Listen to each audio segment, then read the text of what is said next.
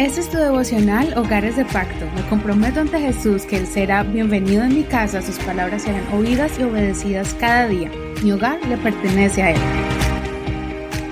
Bendiciones de Dios para ti. Vamos a continuar con Números capítulo 20. Ya llegamos a este capítulo de este libro que pensamos que iba a ser muy difícil para entender, pero que Dios nos ha estado mostrando su palabra para aplicarla en nuestro diario vivir.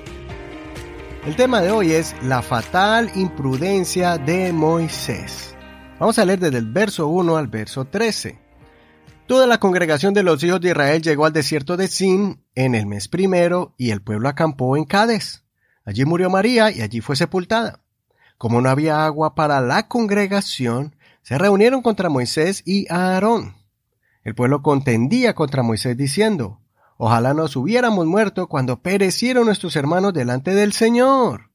¿Por qué has traído la congregación del Señor a este desierto? ¿Para que muramos aquí nosotros y nuestro ganado? ¿Por qué nos has hecho subir de Egipto para traernos a este lugar tan malo? Este no es un lugar de sembrados, ni de higueras, ni de viñas, ni de granados. Ni siquiera hay agua para beber. Moisés y Aarón se fueron de delante de la congregación hasta la entrada del tabernáculo de reunión y se postraron sobre sus rostros. Entonces se les apareció la gloria del Señor. Y habló el Señor a Moisés diciendo, Toma la vara y tú y Aarón, tu hermano, reúnan a la congregación y hablen a la roca ante los ojos de ellos. Ella dará agua. Sacarás agua de la roca para ellos, y darás de beber a la congregación y a su ganado. Moisés tomó la vara de delante del Señor como él le había mandado. Luego Moisés y Aarón reunieron a la congregación delante de la roca y él les dijo, Escuchen, rebeldes, ¿sacaremos para ustedes agua de esta roca?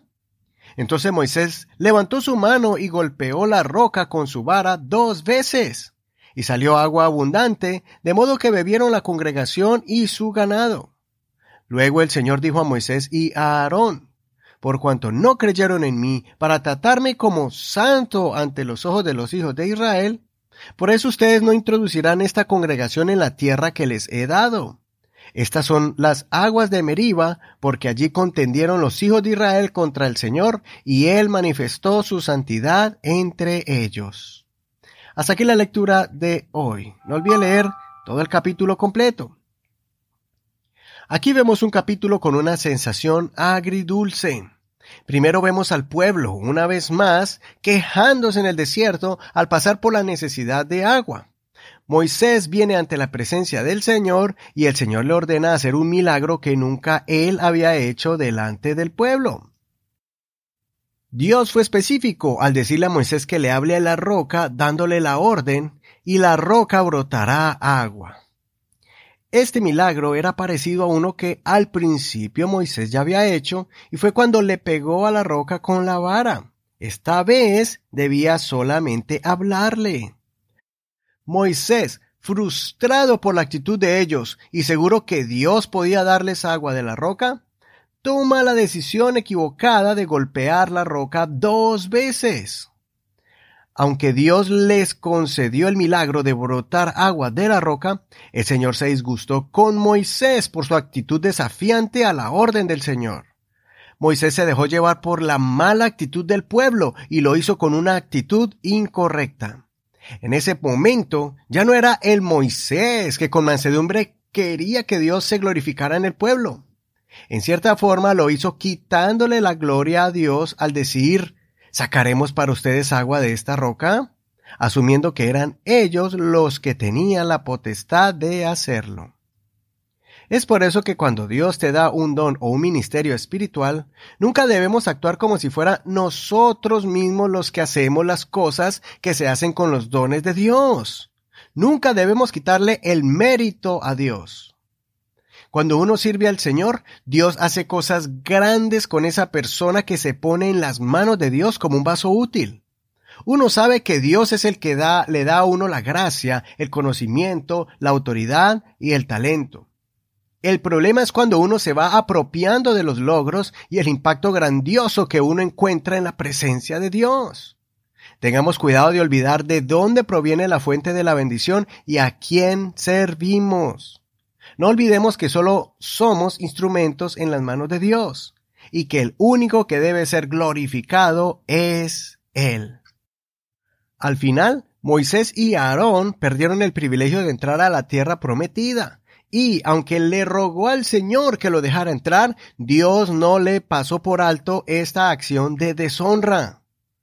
También quiero añadir que nosotros como creyentes debemos tener cuidado y ayudar a nuestros líderes con nuestro comportamiento para no hacerle la carga más difícil de lo que ellos están llevando.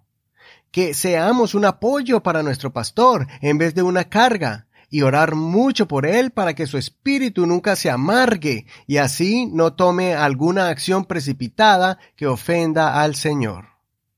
En Salmos capítulo 106, versos 32 y 33 dice, También le indignaron en las aguas de Meriba, y por causa de ellos le fue mal a Moisés, porque hicieron que su espíritu se amargara, y él habló precipitadamente con sus labios. Soy tu amigo y hermano Eduardo Rodríguez. Que el Señor escuche tu oración y que te dé humildad para honrar al Señor con los dones que te ha dado. Hasta aquí la lectura del día de hoy. Muchas gracias por apoyar este ministerio, muchas gracias por tus oraciones y también por compartir estos mensajes para que otras personas sean edificadas y puedan encontrarnos. Recuerda que estamos en la internet como Hogares de Pacto Devocional. También estamos en cualquier plataforma de audio como Spotify, Google Podcast, Apple Podcast, iHeartRadio, Amazon Music y muchas otras plataformas. Recuerda que puedes escribirnos si tú quieres recibir estas enseñanzas por medio de WhatsApp. Bendiciones de Dios para ti. Hasta mañana.